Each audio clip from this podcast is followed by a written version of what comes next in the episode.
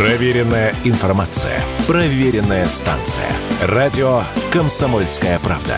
15 лет в эфире. Фридрих Шоу. В главной роли Мадана Фридриксон.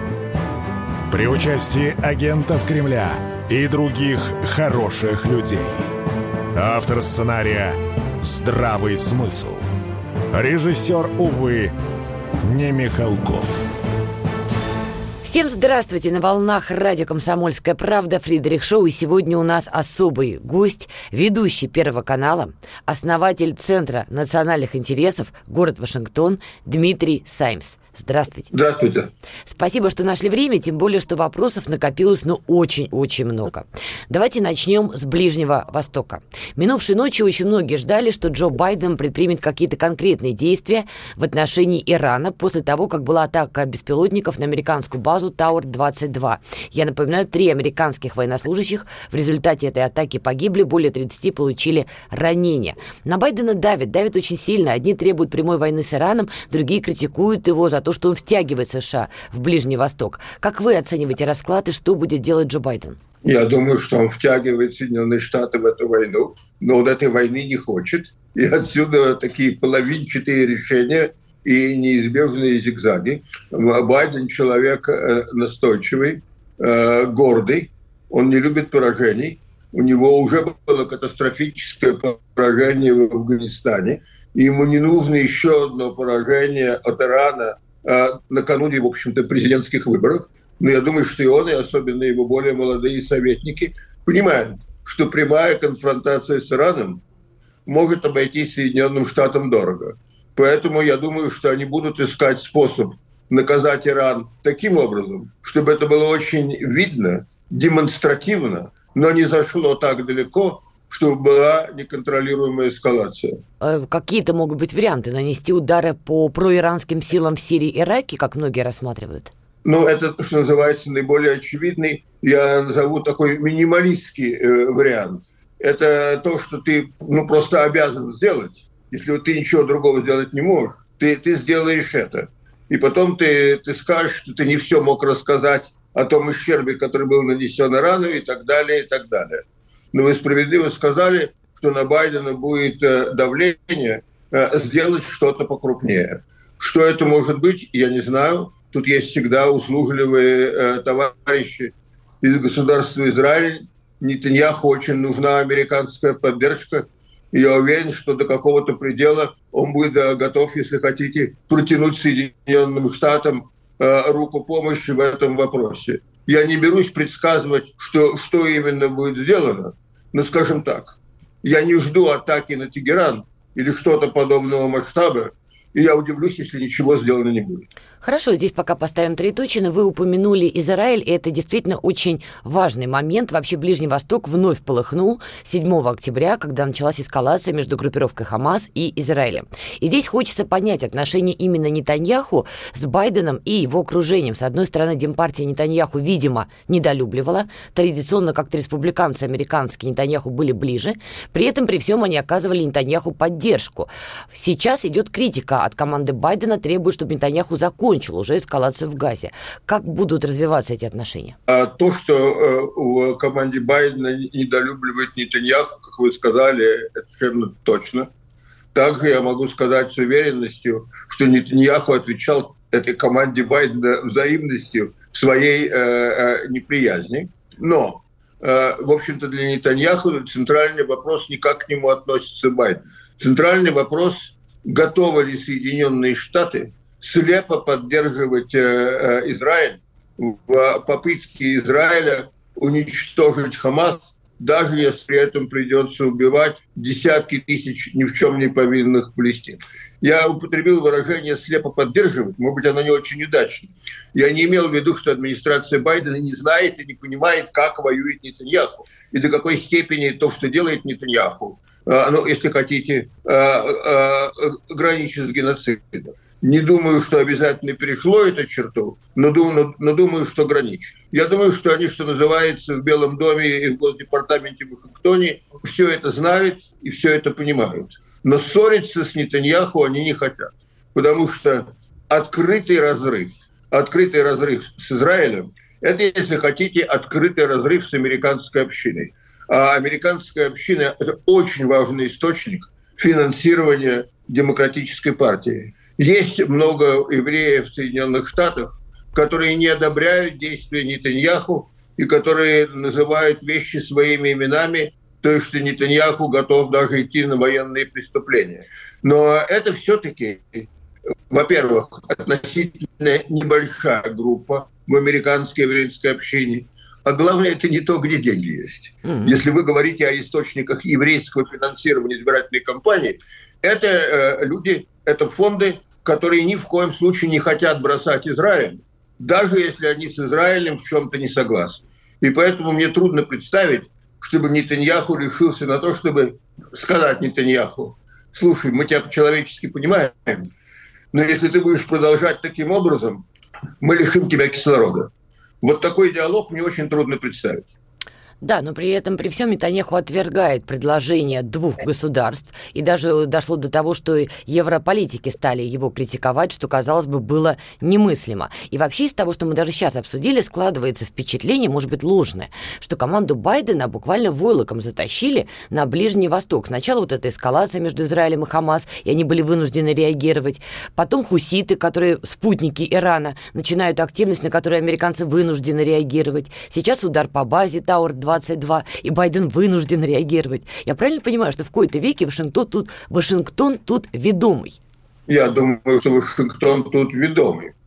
Только тут надо смотреть э, в исторической перспективе. Э, президент Путин очень часто напоминает, когда мы смотрим на конфликт на Украине, что э, этот конфликт надо начинать не со спецоперации, а с э, 2014 года, а может быть даже раньше.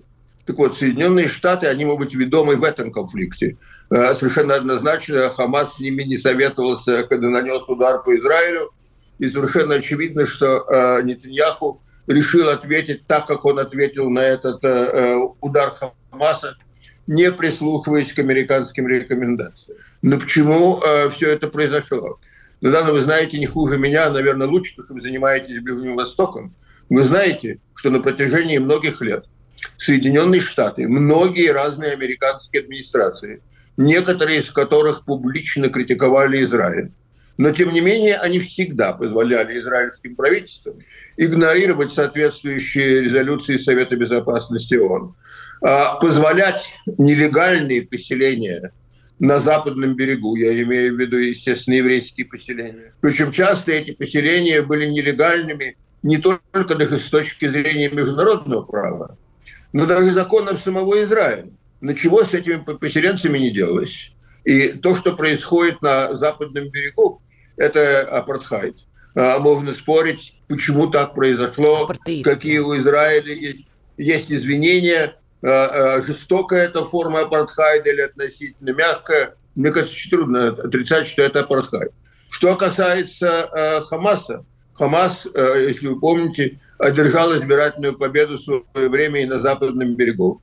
Его, однако, отодвинули от власти, ограничили его только газой, а одновременно Нетаньяху, именно Нетаньяху, который боялся объединения западного берега с газой, реального чешского военного объединения, а, он стал делать в какой-то мере ставку на Хамас, позволял финансирование Хамаса, позволял, хотя Израиль контролировал э, участок Средиземного моря граничащий с Газой, позволял доставки Хамасу, в том числе и доставки вооружений. И все это Соединенные Штаты знали. Все это Соединенные Штаты позволяли. И если бы всего этого не было, то не было бы атаки 7 октября, но и всех последующих трагедий. Ну, то есть я, я понимаю, о чем вы говорите, что американцы сами заложили мины замедленного действия, на которых сейчас, видимо, уже трижды подрываются сами. Возникает вопрос. Трамп – когда он впервые, первый раз был президентом, мы помним его риторику в отношении Ирана. Это была очень воинственная риторика. Мы помним Джона Болтона, которого потом он снял с поста советника по нас безопасности. И мы помним, какие отношения у Трампа были с Израилем. Именно Трамп решил признать Иерусалим столицей Израиля. Если вот эти конфликты ближневосточные сохранятся после выборов в Соединенных Штатах, и, например, победит Трамп, как вы думаете, он будет рубить этот узел? Ну, я думаю, что Трамп э, искренен в своей Э, поддержки Израиля. Я знаю, что он часто э, гордо рассказывал своим сторонникам, как у него бегают по Белому дому его еврейские внуки, э, что он первый американский президент, у которого вот такие потомки евреи, и он э, этим внуком был э, действительно близок. Я думаю, что он из Нью-Йорка, и это имеет значение в том плане, что Нью-Йорк самое проеврейское место в Соединенных Штатах. И местная политика исключительно произраильская. И Трамп в этой политике, в этой атмосфере выросший. Для него симпатия Израилю естественно. Сказав это, у него были свои разочарования с Израилем. Сказав это, у него были свои разочарования с Нетаньяху. И э, мне бы очень было э, интересно знать, э, какую команду подберет Трамп. Потому что я хорошо знаком с той командой, которая у него была в первый раз, и как эта команда подбиралась. И хочу вам сказать, совсем не так, как первоначально планировалось. Делалось это, э, что называется, от борода до и было много людей, которые цели Трампа абсолютно не разделяли. А одни из них пришли, потому что просто хотелось прийти э, в администрацию, а другие пришли, ну вот как, э, допустим, его советник по России Фиона Хилл с планом саботировать начинание Трампа, ну и постараться по ходу дела обратить Трампу свою веру. Давайте сделаем небольшую паузу и сразу после этого продолжим.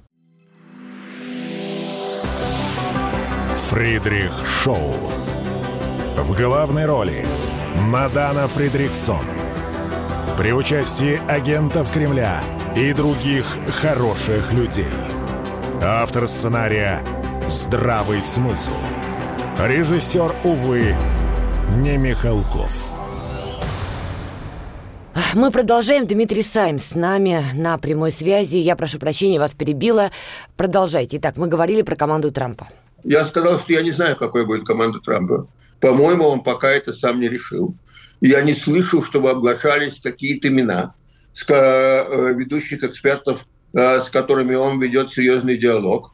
И такие вещи ведь очень трудно делать в секрете, потому что многие люди, с которыми ведутся такие беседы, даже если они не собираются идти в администрацию, даже если они не до конца верят, что их в конце концов пригласят, но им очень хочется иметь свою минуту славы.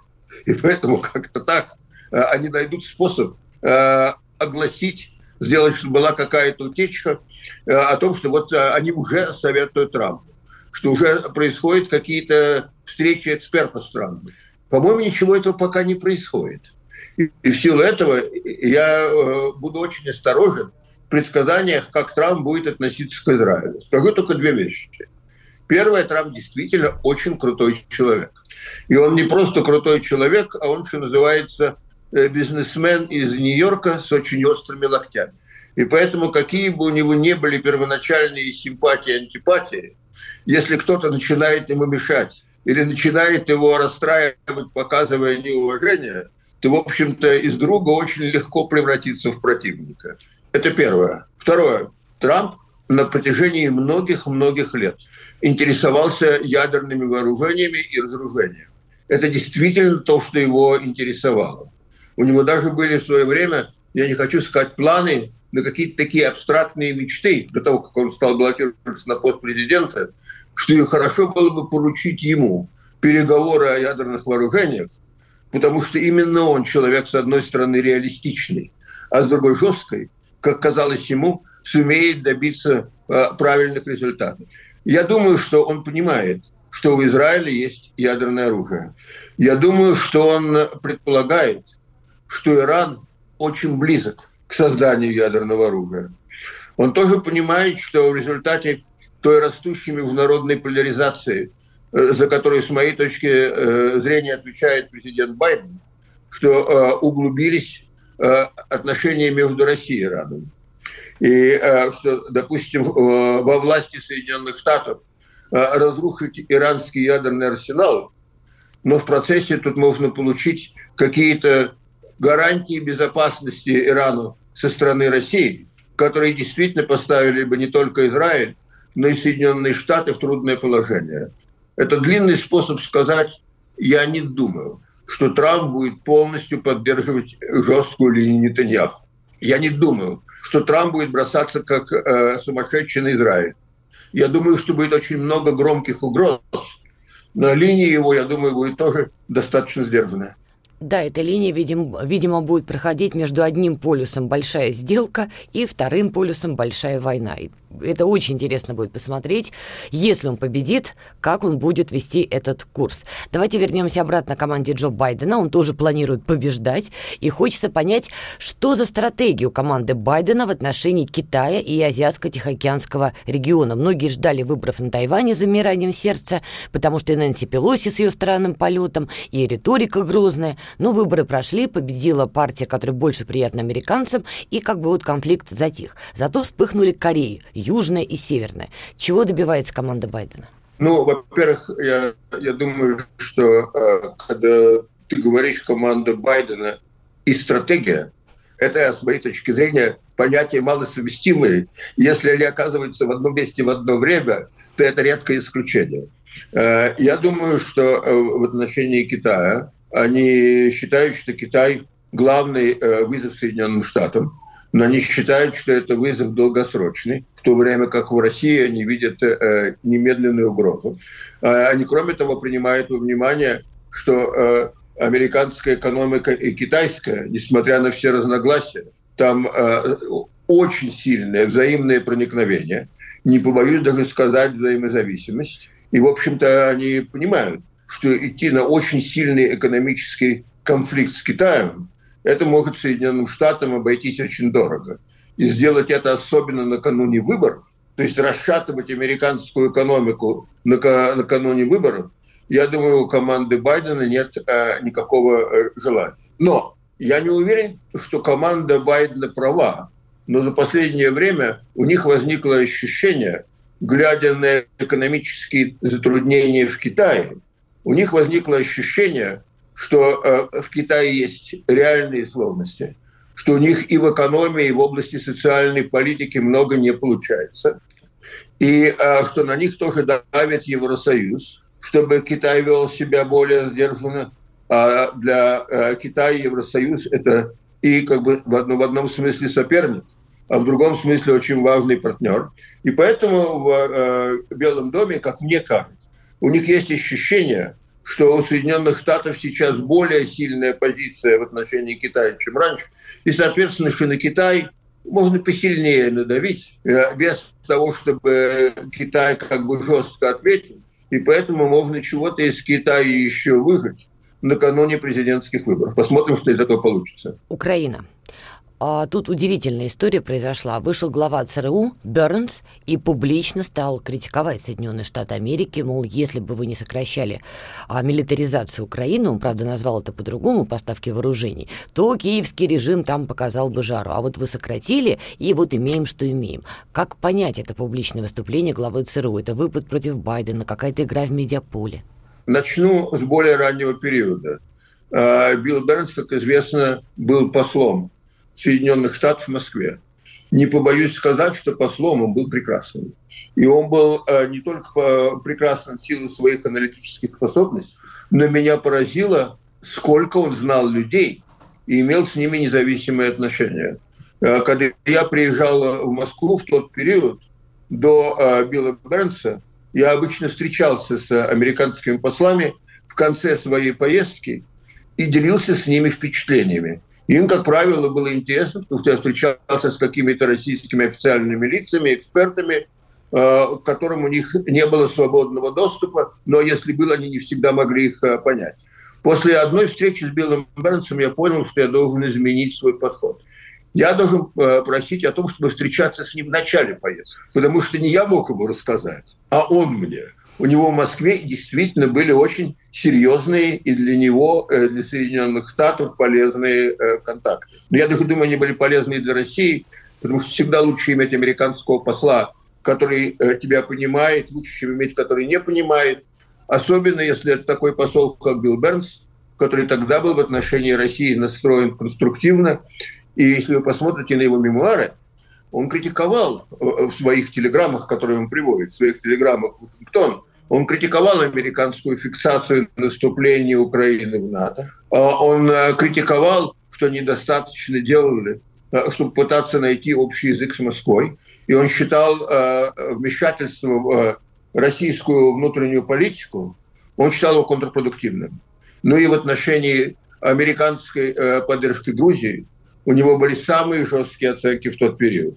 Я это от него слышал лично, но он приводит телеграммы, которые он посылал в Вашингтон. Хочу повторить, это не то, что он говорил каким-то знакомым, это то, что он говорил э, в своей официальной позиции. Потом он вернулся в Вашингтон и стал заместителем государственного секретаря по политическим вопросам. Я его видел меньше, но э, часто получал от него э, сообщение, что он прочел ту или иную мою статью, э, и как бы вот ему казалось, что это очень разумно, и он надеется, что ко мне прислушается. Мне хотелось ему написать, Билл, если ты ко мне прислушаешься, это уже будет очень конструктивно. Но так далеко я не заходил. А потом Хиллари Клинтон его сделала первым заместителем госсекретаря. И я увидел очень интересную эволюцию. Я увидел эволюцию высокопоставленного дипломата-эксперта. Я увидел эволюцию его, ну, я не знаю, я не хочу звучать оскорбительно, но если хотите, высокопоставленного и амбициозного партийного функционера – человека, который связывал себя все больше и больше не только с конкретной линией в американской внешней политике, но и конкретной группой, группой Хиллари Клинтон. И потом, когда Бернс ушел из Госдепартамента, стал главой э, э, фонда Карнеги, э, он, в общем-то, абсолютно не стремился к какой-то аналитической объективности. В этом отношении он был хуже своих предшественников, которые тоже, кстати, пришли из Государственного департамента и были демократами. А, были у него и свои просчеты, а, чтобы показать, что он не все знал и понимал. А, его доверенным лицом, если можно так выразиться, в Вашингтоне, был Дмитрий Тренин, который тогда возглавлял Московский центр Карнеги. И когда я смотрел выступление Тренина, вот у меня не было сомнений, что хотя этот человек хотел появляться в американской печати, и чтобы к нему серьезно относились, ну, вот у меня было, не было сомнений, что у него сердце российского патриота. Uh, у меня не было сомнений, что он знал, как обращаться к американской аудитории. Но вот я, я думаю, что если это вот дойдет до принятия каких-то кардинальных жизненных решений, Тренин uh, примет именно то решение, которое он принял – остаться с Россией. И давать России, с моей точки зрения, очень ценные и разумные советы. Почему я про это вам говорю?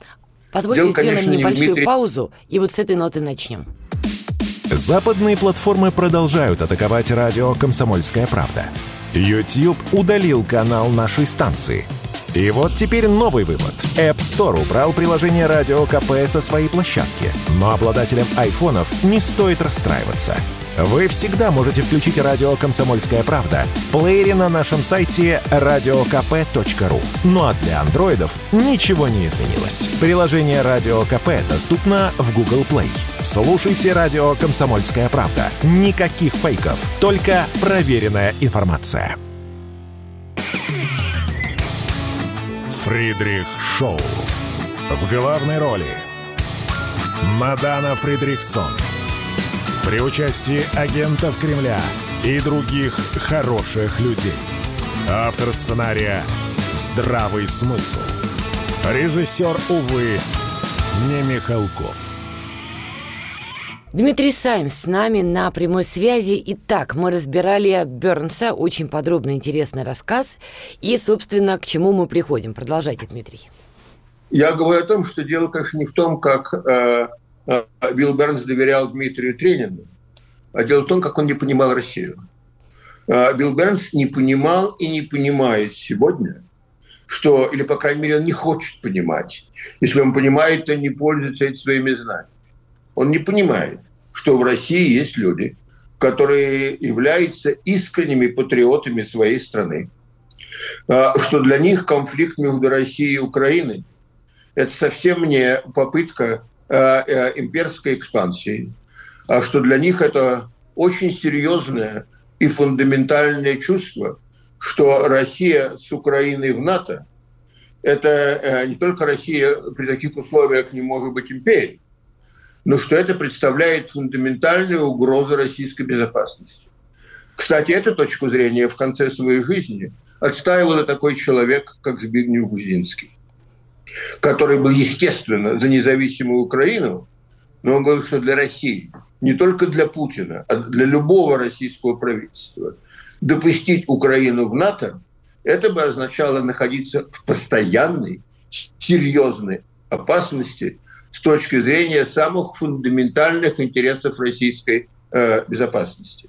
Вот мне кажется, что Билл Бернс этого ничего не видит или не хочет видеть. И вот он теперь критикует администрацию Байдена, э, свою администрацию, э, что они э, действовали слишком медленно в поставке оружия и оказании другой военной помощи Украине. Ну, во-первых, мне кажется, эта критика не очень справедливая, потому что никто не мог в Вашингтоне заранее знать, как далеко они э, смогут зайти, не натолкнувшись на самое решительное российское сопротивление. Во-вторых, мне кажется, что Билл Бернс должен признать, что эта игра еще далеко не закончена. И что как Россия на все это ответит, это еще, как говорится, надо будет посмотреть. И поэтому вот эта критика Билла Бернс я не воспринимаю это как критику. Потому что он, что называется в данном случае, эволюционирует вместе с линией партии. Администрация Байдена пошла в направлении этой э, неограниченной, все менее ограниченной помощи Украине. И Билл Бернс говорит, что было бы лучше, если бы они э, начали вести себя таким образом раньше. Мне не кажется, что это является какой-то принципиальной Э, мужественной критикой. Мое большое разочарование всей этой группы в Вашингтоне состоит в том, что хотя они признали, что украинское наступление провалилось, хотя они понимают, что э, э, возвращение территории, особенно Крыма, э, Украине, это крайне маловероятно в какой-то, по крайней мере, обозримой исторической перспективе, на данный они не делают следующего, с моей точки зрения, очевидного вывода. Для меня это вызов, вывод звучит примерно так. Мы попытались, это не получилось, мы не хотим ядерной войны, и, в общем-то, что, что они там в России такое хотят против нас сделать? С чем бы мы не могли жить? Они все-таки не совсем сумасшедшие, они не думают, э, что э, на полном серьезе Россия без очень серьезной провокации начала бы какие-то военные действия против э, стран НАТО. И я бы ждал, что они скажут, давайте, ребята, сядем за стол переговоров. Давайте посмотрим, есть ли какая-то возможность выйти из этого кризиса. И э, для начала, для начала было бы полезно сказать, что Россия – это великая ядерная держава что Россия имеет право, как и Соединенные Штаты, на свою безопасность, и что об этом нужно попытаться поговорить. Даже не обязательно договориться, но, по крайней мере, начать разговаривать. И дать понять Москве, что Россию могут вернуть в той мере, в которой это зависит от Соединенных Штатов, если хотите, в евроатлантическую зону большой геополитики. Мы ничего подобного не слышим. Просто вообще ничего подобного не слышим. А, наоборот, э, э, даже такие относительно умеренные э, люди, которых мы знали в Вашингтоне, они проявляют свою умеренность, которые говорят, что нужно признать реальность, украинское наступление провалилось, давайте давить на Россию по-другому. Давайте поставим Украине больше дальнобойных ракет поможем им построить больше дронов. Давайте меньше возражать против того, чтобы Украина наносила удары по российской территории. Но если это а, чей-то чей критерий умеренности, то я могу сказать, что э, с такими друзьями очень хочется их назвать врагами. Э, и э, в Вашингтоне именно так сегодня говорят о России. Причем э, не какие-то отставные деятели, а действующий министр обороны Соединенных Штатов Ллойд Остин. И поэтому я понимаю э, э, слова Билла Бернса как изложение новой линии администрации Байдена, которая признает, что на поле боя на Украине э, нанести России поражение не получится, но которая будет искать других способов, чтобы нанести поражение России и втравить Россию в долгосрочную войну э, с 50 странами коллективного Запада с их огромными экономическими ресурсами. Это, мягко говоря, не то, что вызывает у меня обнадеженность по поводу возможности договоренности с Вашингтоном. Трамп попробует здесь договориться, если он побеждает на выборах, или он будет заложником оружейного лобби, там, крупных корпораций, которые сейчас так или иначе управляют политикой Соединенных Штатов? Ну, э, Трамп человек очень сложный, противоречивый. Давайте начнем сначала. Он э, видит в Китае главную угрозу Америки. И у него ощущение, что конфликт с Россией в этой связи не отвечает фундаментальным интересам Соединенных Штатов. Во-вторых, мне кажется, что э, э, у э, Трампа есть здоровая симпатия к Владимиру Путину и не менее здоровая антипатия Э, к Владимиру э, Зеленскому. Почему? В котором он видит э, отнюдь не демократа, отнюдь не прозападного политика, а, а человека, который связал себя с политической машиной демократической партии, с администрацией Байдена, до этого с Хиллари Клинтон, который позволил себе вмешиваться в американскую внешнюю политику. И более того, помогал Байдену с точки зрения Трампа украсть выборы у себя любимого, украсть выборы у Трампа. А, а, Трамп считает, что значительная часть американской помощи Украине, много в Москве говорят о том, какая часть этой помощи как бы осваивалась самих Соединенных Штатов в форме военных заказов. Но меньше говорят про другое, что существенная часть этой помощи возвращалась обратно в Соединенные Штаты для того, чтобы оказывать помощь группам, центрам, средствам информации, которые дружественны Украине и враждебны Дональду Трампу.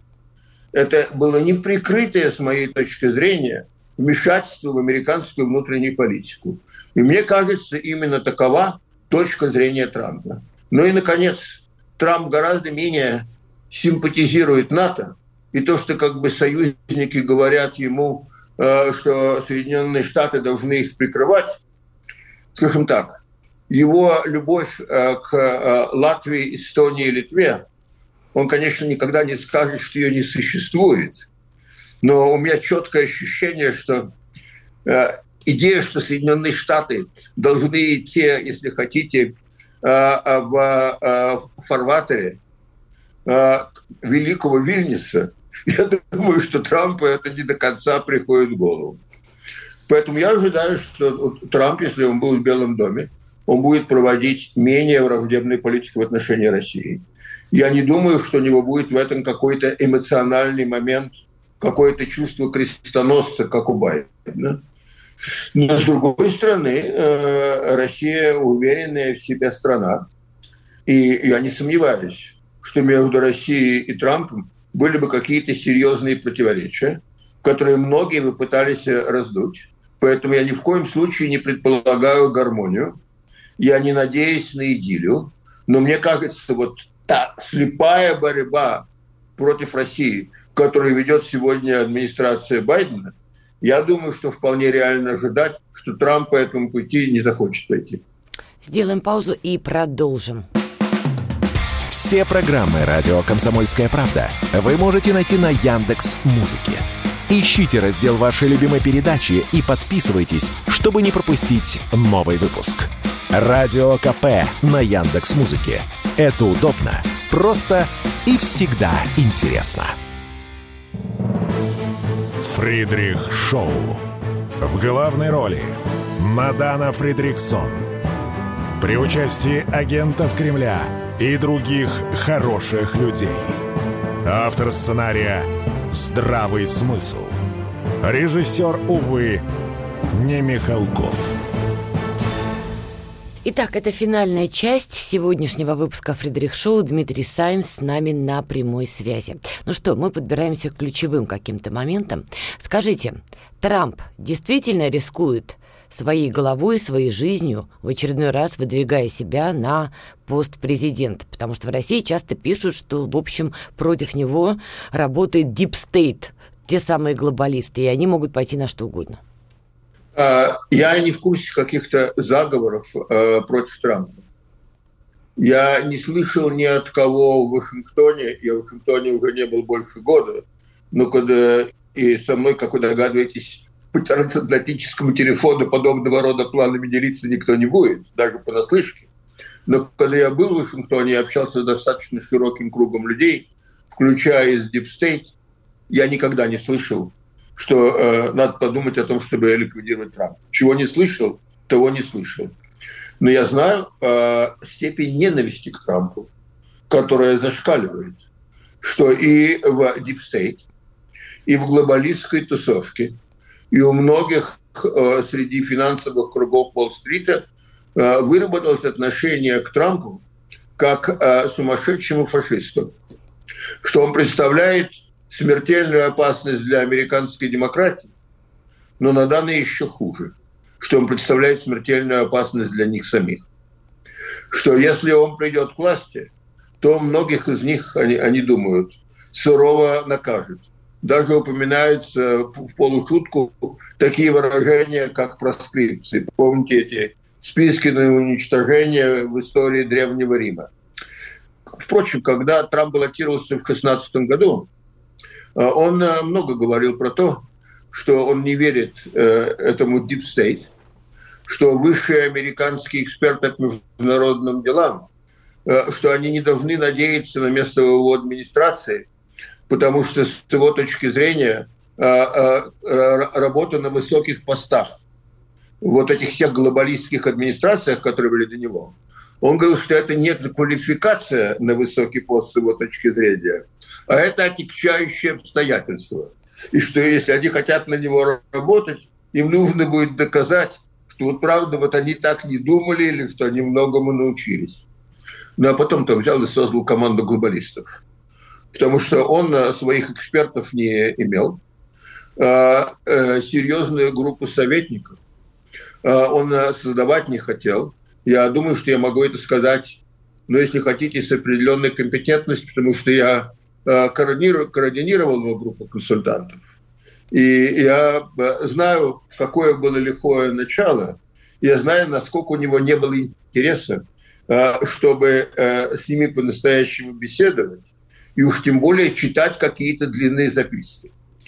И я вам говорю, что я не знаю, кто сейчас его советники, и это очень и очень важно. Я не знаю до конца, какая будет его внешняя политика, и сумеет ли он избежать, ну, если хотите, того не очень серьезного отношения к э, лозунгу еще Сталина «Кадры решают все». Э, у него к этому не было серьезного отношения. До какой степени он чему-то научился на прошлом. Поэтому тут э, я понимаю, что есть основания для скепсиса в отношении того, как внешняя политика Трампа отличалась бы от внешней политики Байдена и других предыдущих администраций. Но я могу вам сказать только одно. При всех недостатках Трампов, это с моей точки зрения, во-первых, человек очень смелый.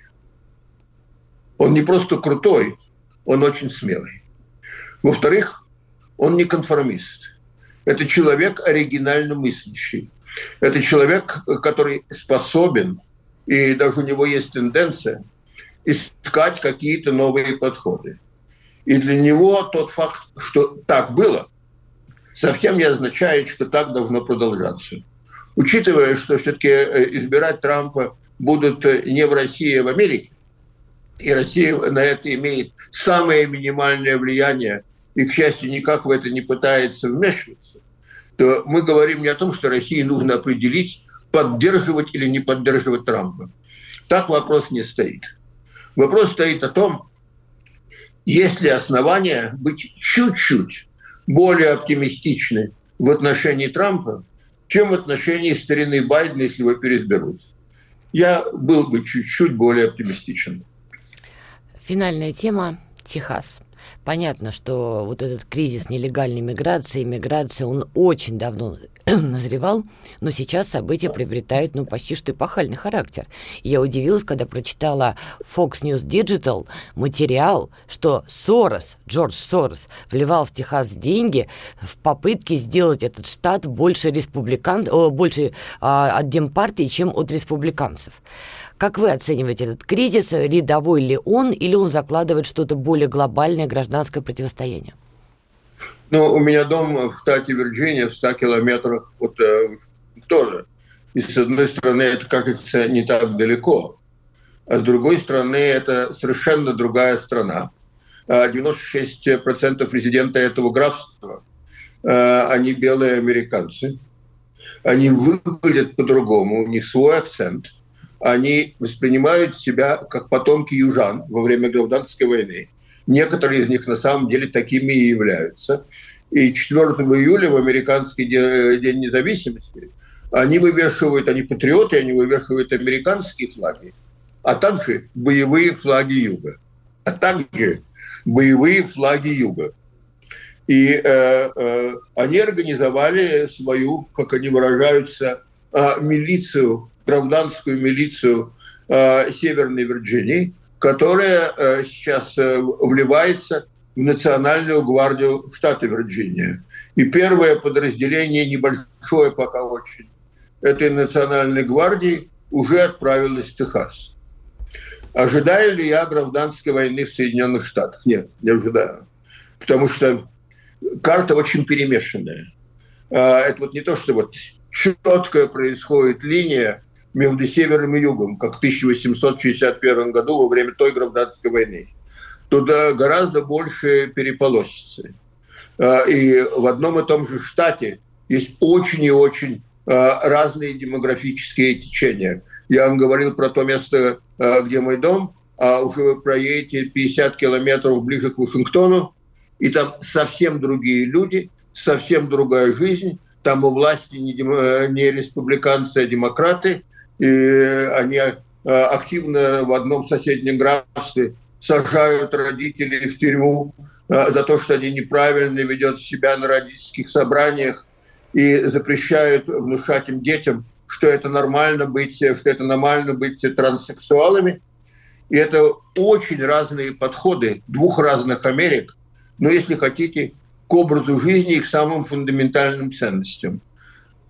Что работает против гражданской войны, что это проходит, это граница между этим часто проходит не от штата к штату, не от севера к югу, а внутри каждого штата. У городов, в общем-то, другая философия, чем относительно сельской местности. Э, я не знаю, вот как в такой стране э, организовать вот такую понятную, чистую гражданскую войну. Вот, за этой полосой вы, до этой полосе мы. Это, это очень трудно. Но с другой стороны, я хочу вам сказать, когда пришел Михаил Сергеевич Горбачев к власти, э, я уже несколько лет писал, что соотношение сил на международной арене э, меняется в пользу э, не Советского Союза, а Запада. И писал, что наверняка попробуют реформы. Мне в голову не приходило, что это дойдет до распада Советского Союза. Но вот думал я, что, э, понимая, как этот распад катастрофически мог бы выглядеть, как это было бы болезненно, я думал, что это будет как при Александре II, как это было при Никите Хрущеве, попробуют реформы, потом ужаснутся слегка, куда это могут завести и остановиться. Не остановилось. Я это говорю к тому, что логика против гражданской войны в Америке. Но когда я смотрю, как люди начинают ненавидеть друг друга – 70% республиканцев считают, что те, кто голосует за демократов, не только неправы, но что они подлецы и мерзавцы. Также считают в отношении республиканцев 67% демократов. Поэтому я бы сказал так. Никто, с моей точки зрения, в Америке сознательно не хочет взрыва, но играют с огнем. Давайте здесь поставим многоточие. Это такая волнительная очень тема, очень масштабная. Спасибо огромное. Ведущий Первого канала, основатель Центра национальных интересов, город Вашингтон, Дмитрий Саймс сегодня с нами был на прямой связи. Я с удовольствием вас приглашаю в другие наши выпуски, потому что то, что вы рассказываете, это безумно важно и безумно интересно. Ну и Америка все-таки действительно в повестке почти всего мира, тем более выборы в Америке. Будем за этим внимательно следить. Спасибо вам большое. Фридрих Шоу.